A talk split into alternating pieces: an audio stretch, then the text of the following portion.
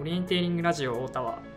電波塔大田ワにクラブハウスを持つ OK タワーのクラブ員が今日もオリエンテーリングについて語ります瀬川いずるです浜内祐介です。そして今日はナビ旅を運営するお二人に来ていただいていますえっとそしたら自己紹介をお願いしますはい、えー、ナビ旅の、えー山本です。山本秀勝です。えー私、えーナビ旅の CEO を務めております。よよろしくお願いしますろしくお願いします。はい、えっと、もう一名、山崎隆彦と言います。あのー山本秀和さんと一緒に、あのナビ旅をやってます。主にあの PR 周りを担当して、はい、やってます。よろしくお願いします。よろしくお願いしますお願いします。ちょっと僕たちちょっといつもより緊張していますお し二人は僕たちの、はい、東大 OLK の先輩でもあるんですけど、まあ、10個20個ぐらい離れてるんですかね。学年としては。そうですね、さっき、うん、さっきそれぞれが何期かっていうのを確認しましたけど、ちょうどお二人から見て、山崎が11個、12個ぐらい。はい。そうですね。上になって、えっ、と、ヒディさん、山本秀和さん、ヒディさんって呼ばれてますが、はさらに13個 そうなんですよ。ね。なのでちょっといつもより緊張気味に喋っております。が 今日はよろしくお願いします。よろしくお願いしす。ます。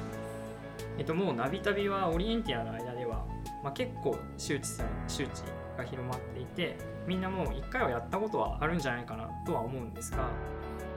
じゃあ実際にどんな人が中の人はどういう人たちなのかっていうことを結構みんな知らないと思うんですよね。なので今回はお二人にいろいろお話を伺っていきたいなと思っているんですけれどもまず経歴からオリエンテーリング的経歴からお聞きしていきたいなというふうに思っておりますとそしたらヒディさんからお願いしてもよいでしょうか。はい。じゃあ僕の方からちょっとお話しさせていただきます。えーまあ今の通り、あの、えーヒディという名前が出てきたんですけど、もともとオリエンテーリング界では特にヒディというふうにあの呼ばれています。えー僕自身オリエンテーリングを始めたのが、あの、1990年になるので、だいぶ昔かなと。30年ぐらいですね。そう。いつの間にかそんなになってしまったという。で、えー当時、まあ、あの、もともとその前は僕は、あの、海外に住んでいて、海外の高校に行っていて、はいで、そこで、あの、クロスカントリーっていう走る、まあ、の野山を走るスポーツをやってたんですね。うんうん。で、えーそこからあの日本に帰ってきて、えー東大に入って、えーそれでまあ、あの皆さんと同じような形であのサークルをいろいろ探していたところ、まあ、あのオリエンテーリングに出会ったと、えーそんなところからオリエンテーリングを始めたとえーいうところです。うんで、えーそこから、まあ、あの一応オリエンテーリングの選手としても、まあ、ある程度頑張って、えーやってきたんですよ。まあ、ナショナルチームにもと加わって、えー残念ながら世界選手権は出れなかったんですけども、あのまあ、いろいろとお手伝いをして、えーまあ、一つあのそのオリエンテーリングの、まあ、その頃の経験から言うと、えーだいぶオリエンテーリング競技をするとともにもっとこう可能性があるスポーツなんじゃないかっていうのを思い始めたというのが、まあ、この頃だったのかなと思います。あ、学生の頃ですか？学生および、まあ、あの選手としていろいろと頑張っていた、えー20代後半、えーまあ、皆さんと、うん。今の皆さんと同じような、えー年代かな、えーに、えーもっと可能性があるスポーツなんじゃないかと思い始めたと。うん。で、えーそれを、まあ、あの、なんていうのかな、ある意味、えー可能性を感じるとともにフラストレーションを感じたっていうのが、えー2005年に行われた、あの、愛知のはい。世界選手権うん。はい。で、皆さん、2005年の愛知の世界選手権って全然記憶は当然、まあ山崎はあ別として、えーないかなと思うんだけれども、そう。はい、はいまだオリエンテーリン知らないですね。知らないですね。はい。はい。愛知の世界選手権のレガシーというか、あのそこで、えー残ってるものってな何なんだろいや地図じゃ、ねテレイン地図う。じゃなああいですー、地図てない。か。はい。あと他に何か思い当たる？いやいいキスが来てたので、うん。いいキスが来て、ちょっとコーチングの話が広まったのかなっていうのは思っているんですけど、それがすごい実感できる形で、まあ、見えてるかと言われるとあんましは、自分はまだそこまで実感ないかな。どう、どうなんですかね。浜津君は割とオリエンテ委員会の歴史には詳しい方で、それでこの状態だと明らなんか明確に分かる形ではやっぱりみんな分からないですね。だからやっぱりその2005年の世界選手権に向けて、やっぱり日本のオリエンティングがかなり盛り上がっていて、うん。で、やっぱりそれをきっかけに、あの、まあ、あの、日本全体に対して、こう、オリエンテーリングが広まると、まあ、認知度がすごい高まるわけでななかったとしても、せめてね、今の世代のオリエンテーリング会にはいもっと、こう、まあ、当然世界選手権が 日本で行われるわけだから、強いインパクトがあればな、というのは皆さん思ってたと思うんですよね。うんで、まあ、ちょっと今の話でも、まあ、あの、そこまでえー言ってないかなと。えーいうのはやっぱりちょっとフラストレーションっていうさっき話した部分ではありますうん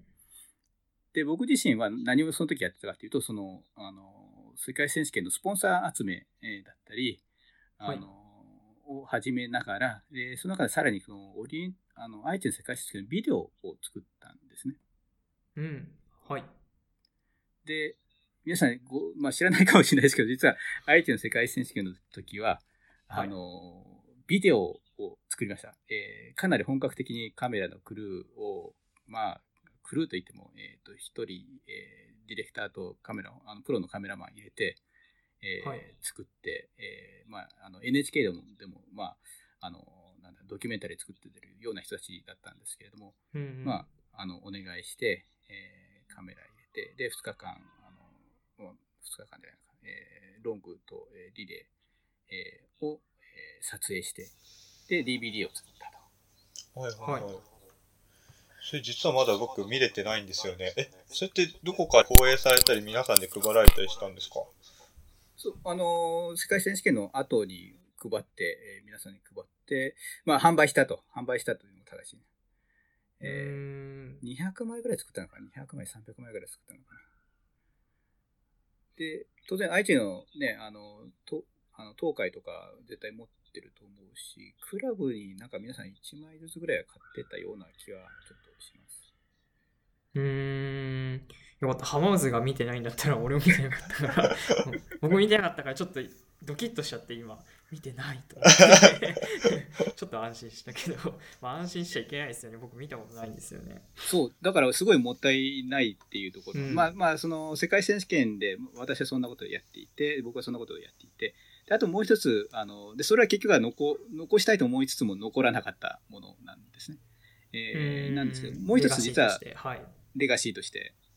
で、もう一つ、でも一方で残しちゃったなっていうものがあるんですけれども、えーこれ皆さん知っている、う多分使っているものだと思うんですけれども、何か使っているもの？え、オーキャドですか？オリエンえ？オリエンテーリングで、あ ?e カードか？?e カードか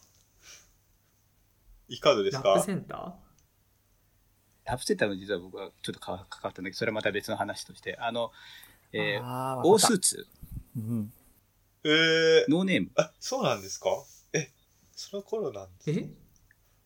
あの、愛知の世界選手権の、あの、オースーツって見たことあるかな？あの、はいはいはい赤い赤で。やつで、投稿線が入ってるやつ。はいはいはい。あれ僕がデイザインをしたんですけれども、ン。はいはいはいあうの、んスポンサー集めの話の時に、えー誰がスポンサーするんだとはい。いう時に、えーまあ当然オリエンテーリンググッズ作ってるところだろうと、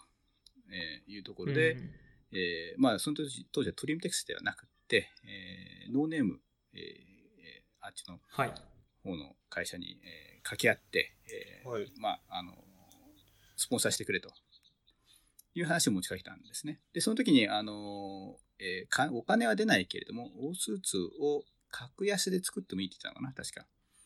うーん。で、えーオースーツだったら、まあ、あの売れるだ売れるだろうというところで、えーまあ、実行委員会と説得しながら、えーまあ、いっぱい作って、えーそれで、えーそのデザインがあれだったと。当時あれですよね、あの、今でもみんな、あの、プレイする時の服はトリムトリムって言ってるかもしれないですけど、トリムテックス社、一社かか独占みたいな感じで、で、あの、細身のやつがなくて、あの、パジャマみたいなやつしはい。かなかったんですね。で、2003年か4年ぐらいにトリムテック社も細身のやつを出してきてて、で、今皆さんが着てるようなやつ。で、ノーネームも同じ頃多分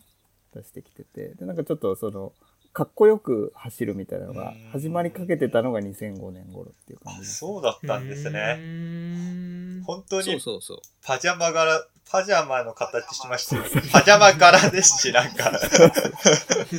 すっごいダサいのは、もう、僕はまだ名残があった世代ですね。そのトリムも、なんか微妙に残ってる2009年くらいの時に始めたっていうか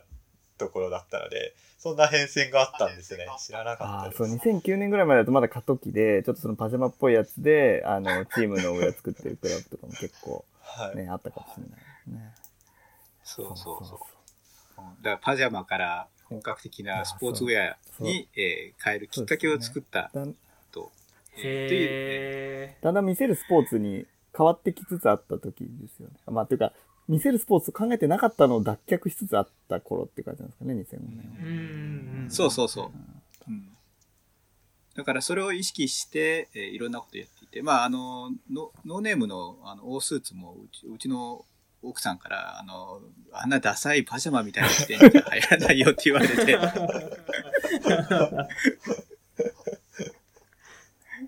デザインもできないし、だから、あの、い今だと、その、まあ、えートリムテックスのトリム風っていうのななんていうんだあれはあのああの記事でも結構印刷とかしたりするけど、昔はなんかあんまり印刷も自由じゃなかったから、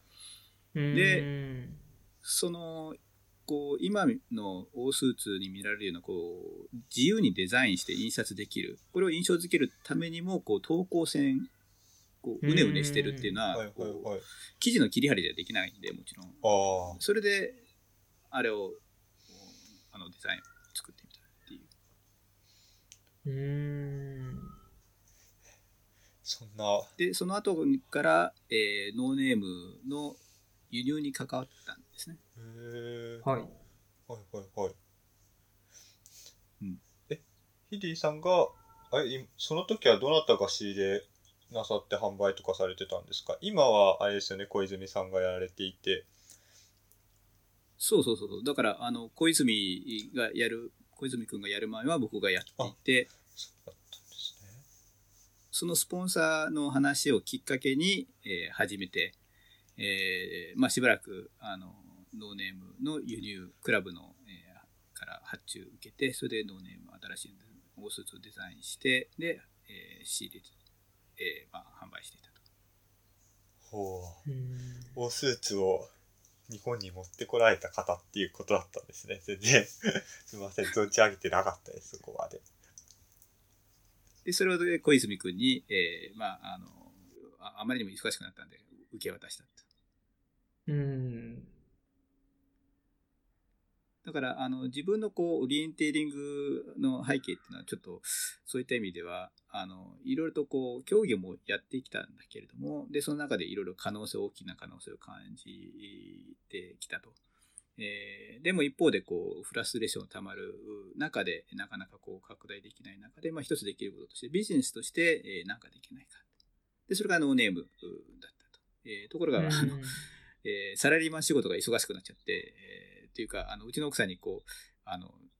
なんだ、あの、そ、そんなことやってるんじゃなくて、もっと仕事しなさいじゃないけれども、あの、まあ、さすがに食っていけないでしょうと、はい。なるほど。えーいうところで、えーじゃあ、小泉君がその当時、え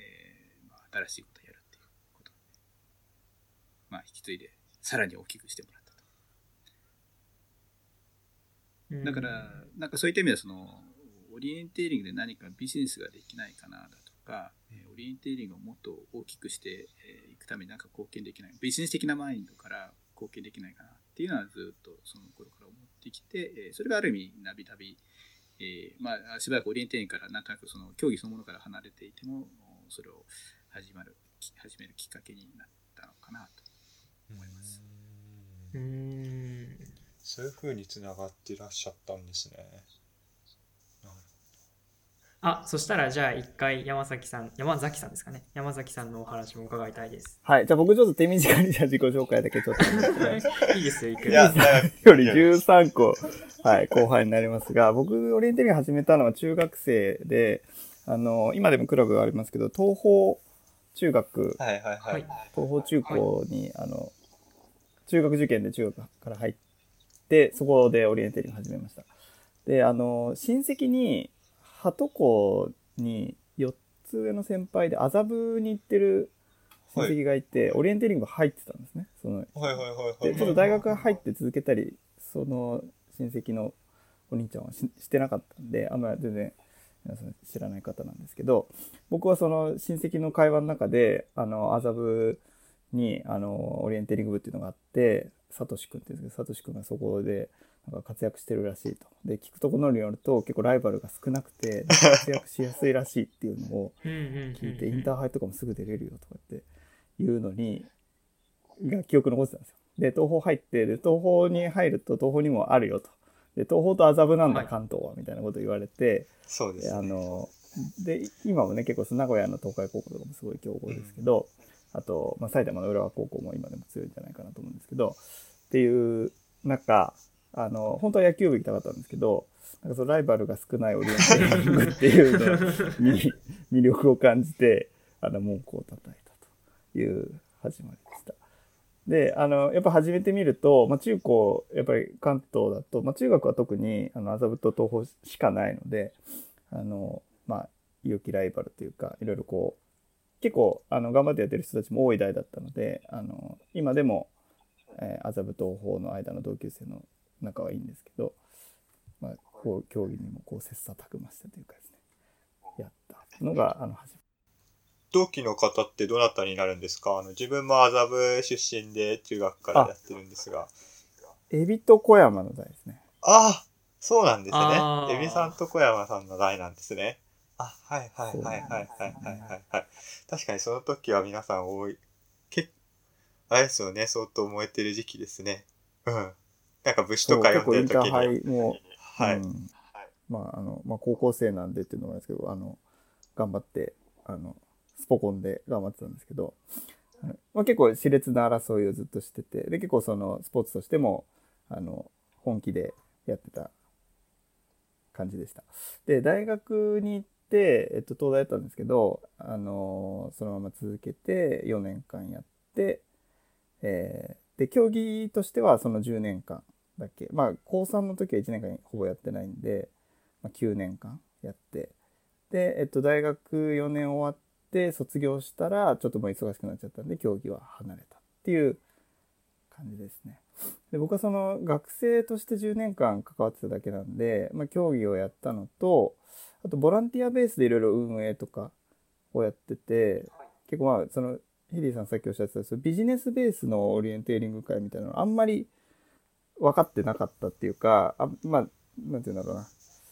競技者側から見ると成り立たなさそうだなってちょっと諦め半分に思いながらうん。競技をやってたところがありました。でさっき2005年の世界選手権の話出ましたけどその時僕は大学3年生でまあなんていうんですかめっちゃ暇じゃないですか大学生の。夏とかって。であの、まあ、ボランティアででなんかその学生のそういいろんな仕事があったんですけどボランティアを募集しててでちょっとでもその仕事をやると宿が与えてもらえるっていう仕組みになっていて、まあ、全然テントなんですけどね、テントに泊まれるテントなんですね。テントに泊まれる権利を得るために9日間愛知のあのえっ、と今合併して変わってると思いますけど佃村とかにはい。あの泊まり込んでた。という感じででその時もやっぱだからボランティアベースであのアマチュアの人たちが協力して成り立ってる業界っていう、まあ、イイメージのまま、まあ、それを受け入れる感じで、あの関わってたっていう感じですかね。でそこにあのヒディさんのてヒディさんが手配されてたことは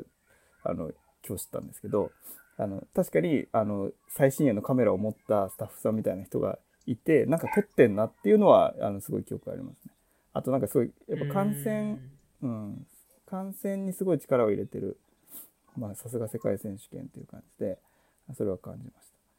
た。でその2005年の前の年とその2年前の年はジュニアであの JWOC 世界選手権あの行かせてもらってたんですけどそこで見る時よりも日本でやる世界選手権の方がまあさすがやっぱりジュニアよりシニアっていうところもあったと思うんですけどあのそういうなんていうんですか演出面がすごいしっかりしててへえあの、まあ、こういう世界もあるんだなっていうのをちょっと知りつつっていう感じですかね。そう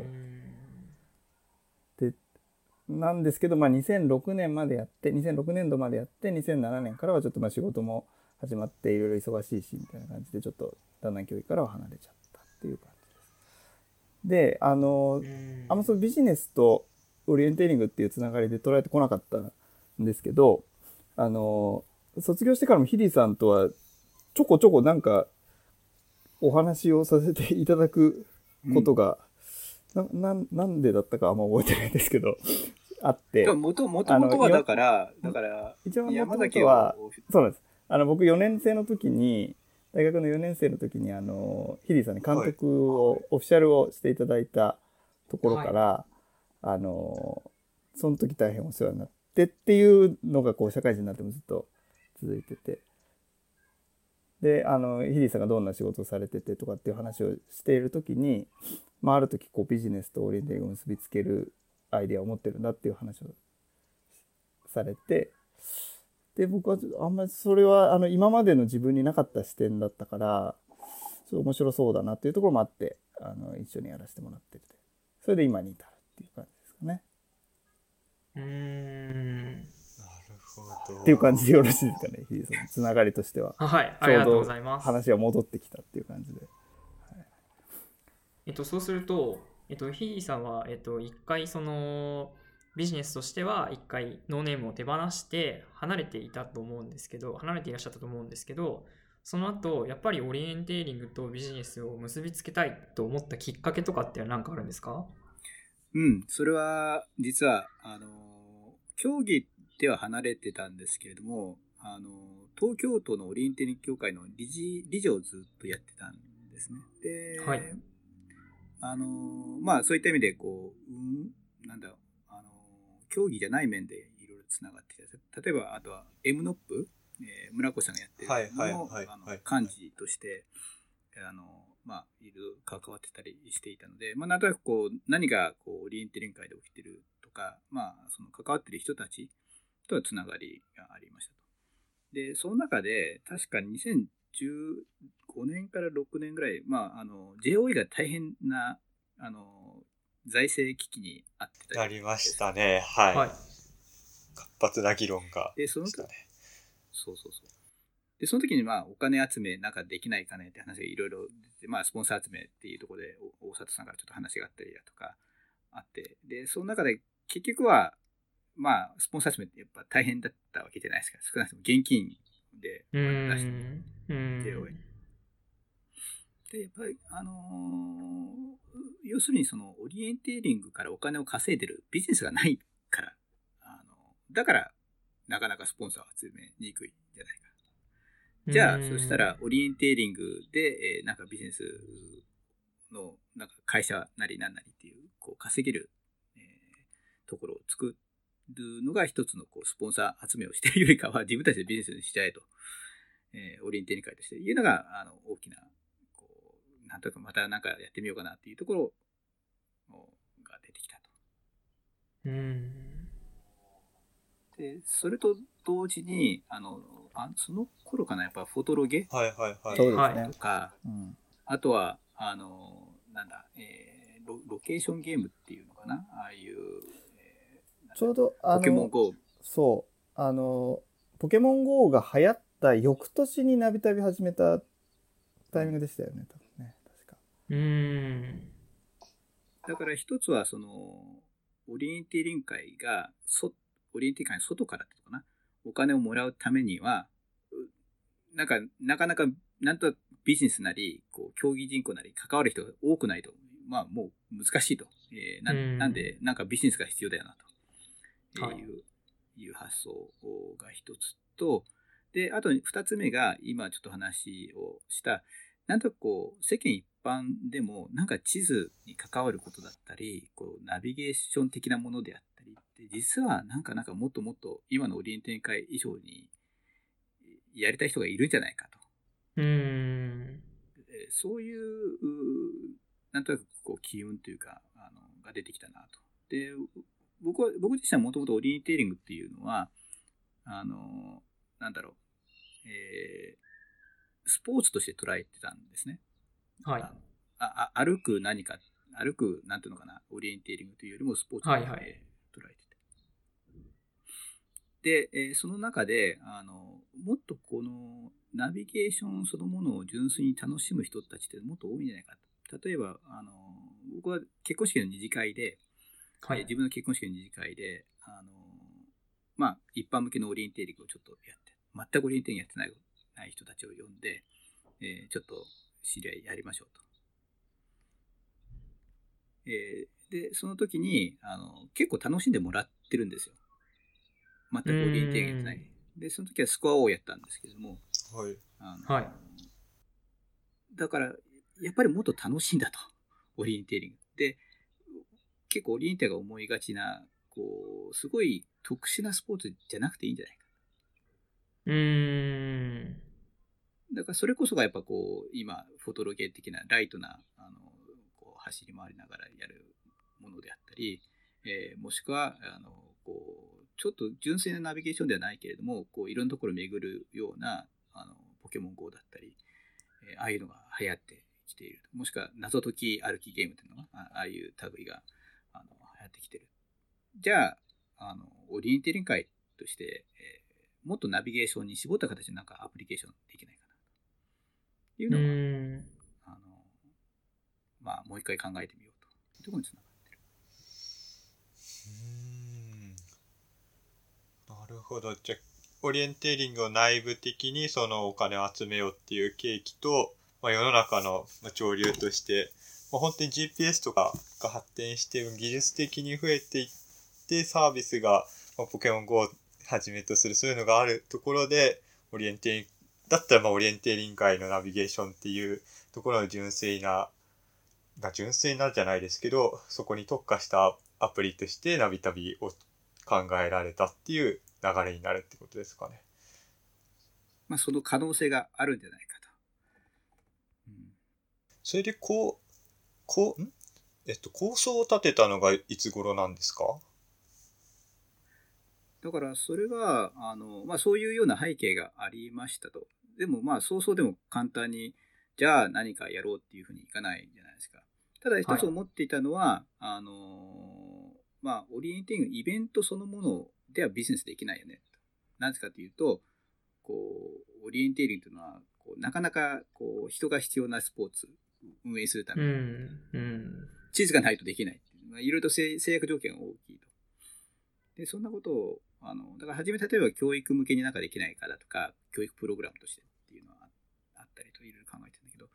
ああまあ、ある日なんか、なんだったかな、あのーまあ今、うちで、えっ、と、実際開発してる入江くん、まあ、彼は、あの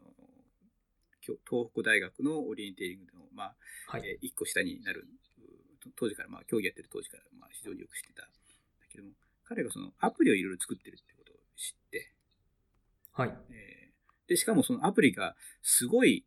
えーユーザー数がいるものがいくつかあると。ちょっとどれくらいかわか、忘れたんだけど、あの、まあ、一つすごい印象的な三角点、えーアプリっていうのかな。あの、全、全国の三角点を、こう、なんていうの、こう、一個一個、あのコレクションしていくみたいなコレクションし、そうそう、コレクションしていく、そうそうそう、コレクションしていくようなアプリがあるんですよ。結構それはユーザーがいっぱいいる。あ、そうなんですね。で、しかもそれを、あの、まあ、無料でやって、いろんなとこで使ってもらってるっていうから、いや、そんだけすごいアプリ作れるんだったら、オリエンテーリング向けなんかできないのかな、うんうんうん。というふうに、まあ、方やちょっと思い始めてた。で、そ、それをしてるときに、まあ、そんなのを見て、入れなんか面白いもの持って作ってるじゃんみたいな話をしてるときに、あの、ちょうど、こう、山崎くんとか、あと、まあ、今、うちで、えー、ナビ旅で、あの、あなんだ、あの、各種事務的なことをやってる、えー、遠山くん、えーというのがいて、で、はい。えーそこら辺がなんか、なんとなくこういろんなことをやりたが遠山君は当時は、あの、えーちょうど無職になってて、転職を、あ無職だったか転職を探し、転職しようとしてるところで、はいで、あの、いや、そしたらじゃあ転職するんだったら会社一緒にやろうよみたいな感じ、できないかねみたいなのであったり。そのとこちょうどなんかタイミングよく、こ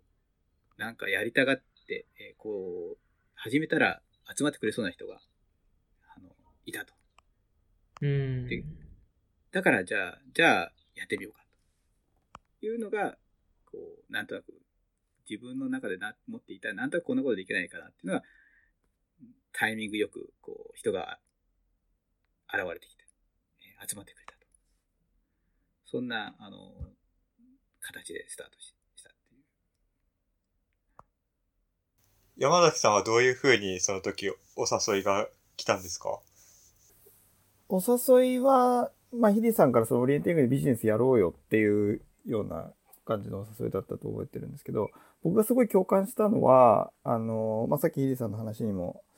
出てきてましたけど、一般の人にも、あの、ナビゲーションっていうのが受け入れられつつある雰囲気が確かにあるなっていうのを、その時僕もすごい感じてたっ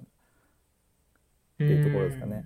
あの、まあ、端的にはポケモン GO が流行ってたっていうそこなんですけど、あの、はいはいはいはい。そう、今まで結構そう、オリエンテーリングって、あの、今、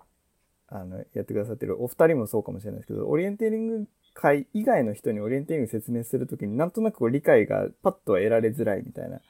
経験を、うん。あのオリエンティアの方なら皆さん多分そういう経験をしてると思うんですけど、それがなんかこう敷居がだんだん低くなってきてる感じがするなっていうのを、あの、まあ、2016年にリリースされたポケモン GO で僕らがあの話し始めてたのって2017年頃だと思うんですけどっていう時にあのすごく感じてたでちょっとその前段で多分そのロゲーニングが流行り始めた時にあの、まあ、オリエンテーリングって結構なんていうんですかこう映像だと伝わらないけどこういう感じじゃないですかこうはい。あの なんていうの一点、一点集中というか。だいぶこう集中力を高めて細かいところまで意識を払って、それをどれだけあの山の中でも制御できて走り抜けられるかが、うん。まあ、あの競技結果を分けるスポーツなんですけど割と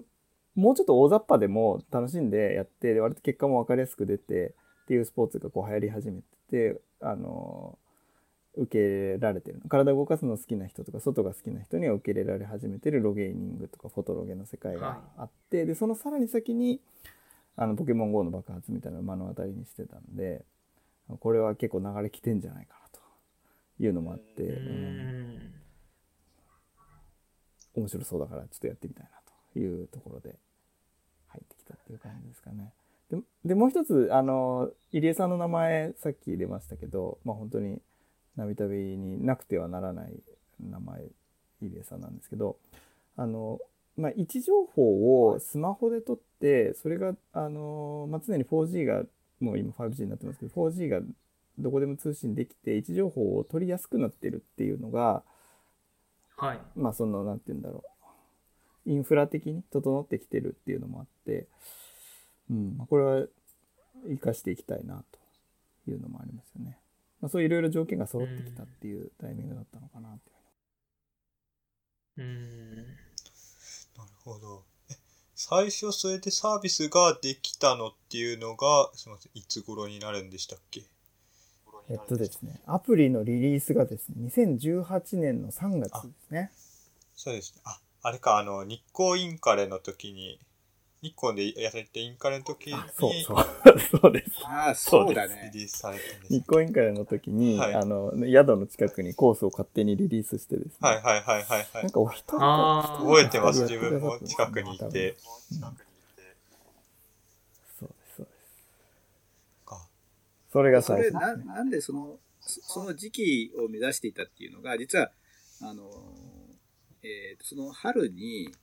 えー今も、まあ、あの、ご利用いただいてるんですけども、その、アイオニセドアさん、はいはいはい。はい。えーが、あの、新人の、えー新入社員の研修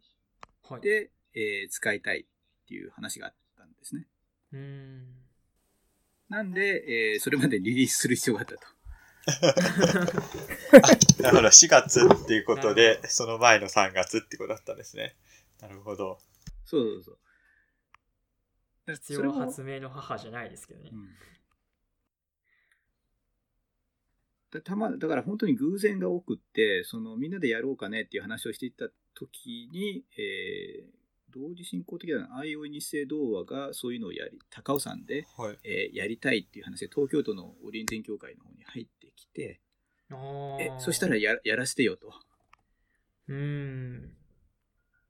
いう流れもあってこうまあいろいろタイミングというのは大事なんだなっていう気がするよね。うーん。構想から1年くらいでもうすぐ作られてリリースってなって今はそれでじゃあ今年でえ2年経ったってことになるんですよね。まあ、リリースしてか2ら年ちょっとですね会社自。体は会社は会社2017年の9月なんで、まあ3年は経ってないかなぐらいですかね。うーん。だからあの実はその会社を作ったっていうのはすごい大大事かなと。えーやっぱりあの今の皆さんも、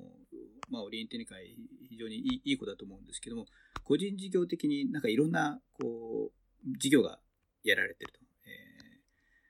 えーえー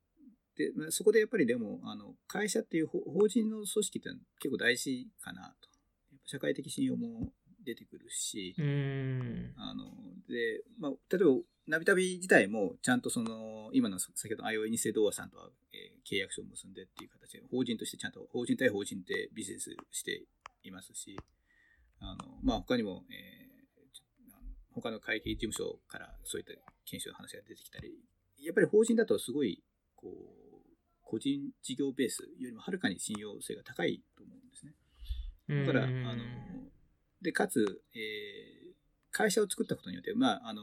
今回のメンバーはみんな出資してるし、あとは、まあ、あの、えー中村幸太郎さんっていうね、あの、兄弟の OB、えー彼は、あの、幸太郎さんには顧問的に、おまあ、あの、なんだ、えーおお金を貸していただいていると。えーまあそういった形で融資をしていただいているっていう。皆さん、あの、みんな、えーお金っていう面ではかなりシビアに、えーちゃんとお金、こういう形でお金を出しようっていう。これを、あの、会社を作ることによって、枠を作ることによって非常にこう明確になった。えーかつうん、対外的な、えー法人対法人のビジネスが非常にややりやすいと。えーそれは非常に大きいかなと思います。今までほとんど会社として、組織としてやってるものってほぼなかったですよね、多分。その、ジェネシスマッピングとかは、まあ会社ではやってましたけど、うんまあそこの外向けの、まあ結構山川さんの個人事業主的な側面も強かったのかなと思うんですけど、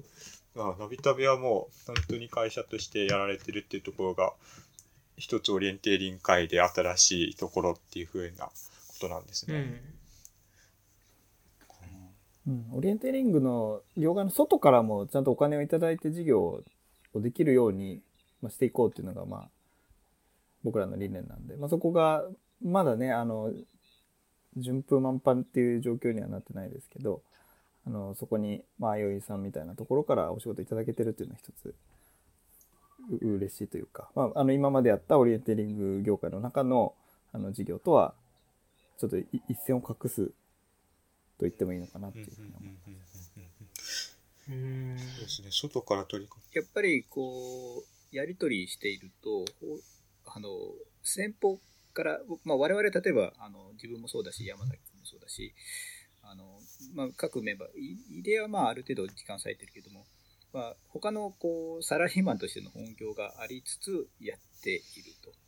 えーなんで、あの、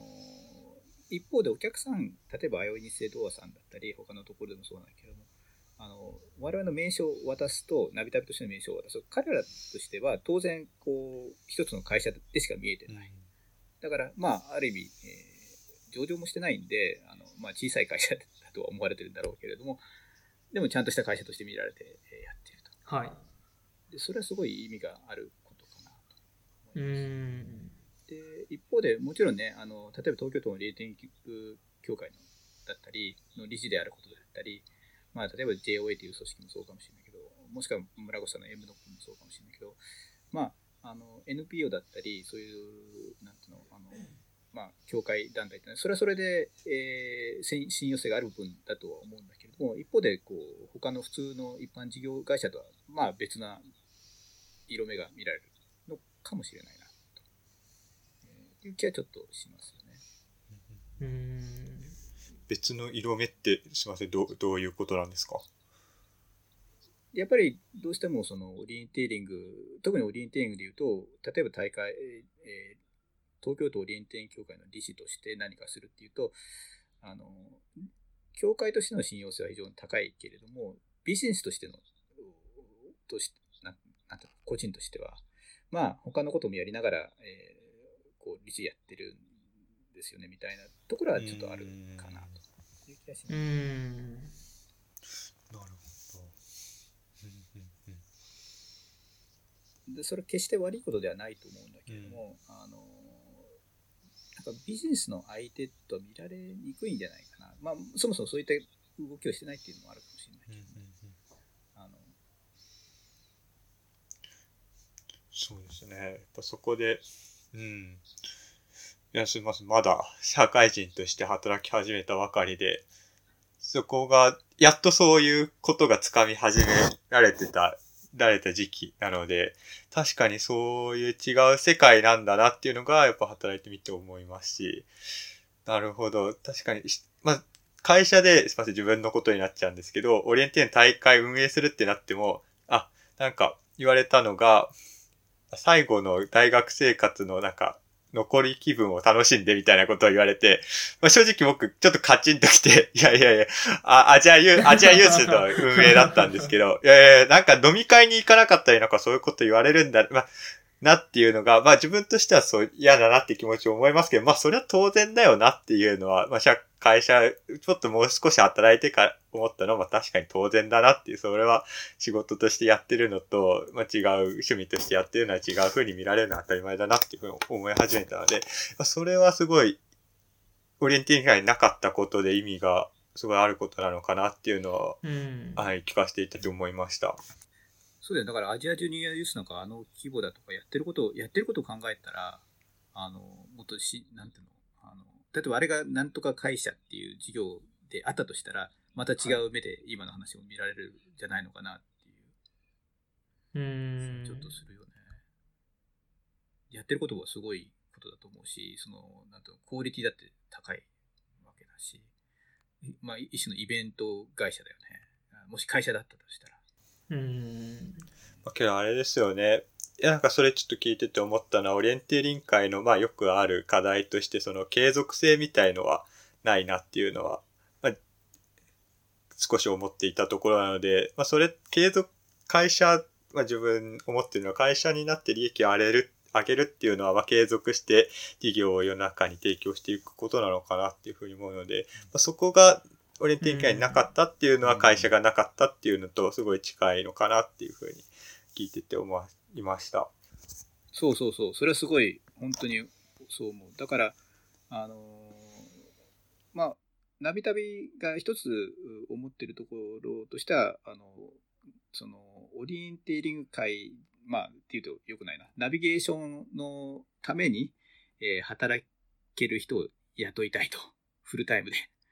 えーなんかへ変な話だけれども、例えば、今オリエンテーリングをやっている人たちが、えーじゃあ卒業してオリエンテーリングに関わる仕事をしたいって言ってないないじゃないですか。うんあの、まあ、確かに、えー例えば、まあ、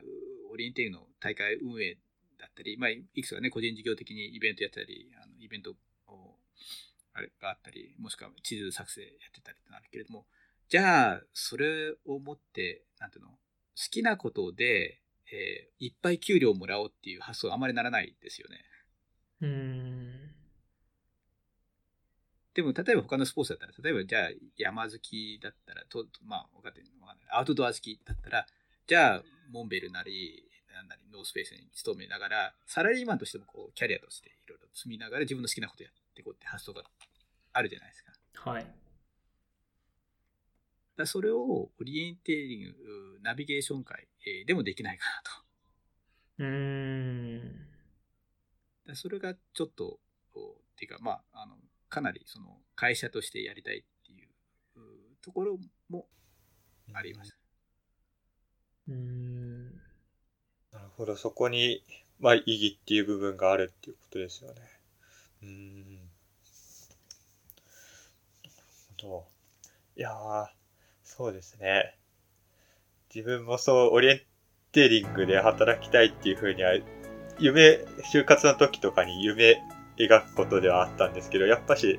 社会に出なきゃなっていう思いもあって、そのなんか、オリエンテーリング界の、その、社、なんでしょう、いわゆる社社会人の社会っていうものは、なんか、まあ、難しい、言い方が難しいんですけど、なんかあるような想定ができなくて、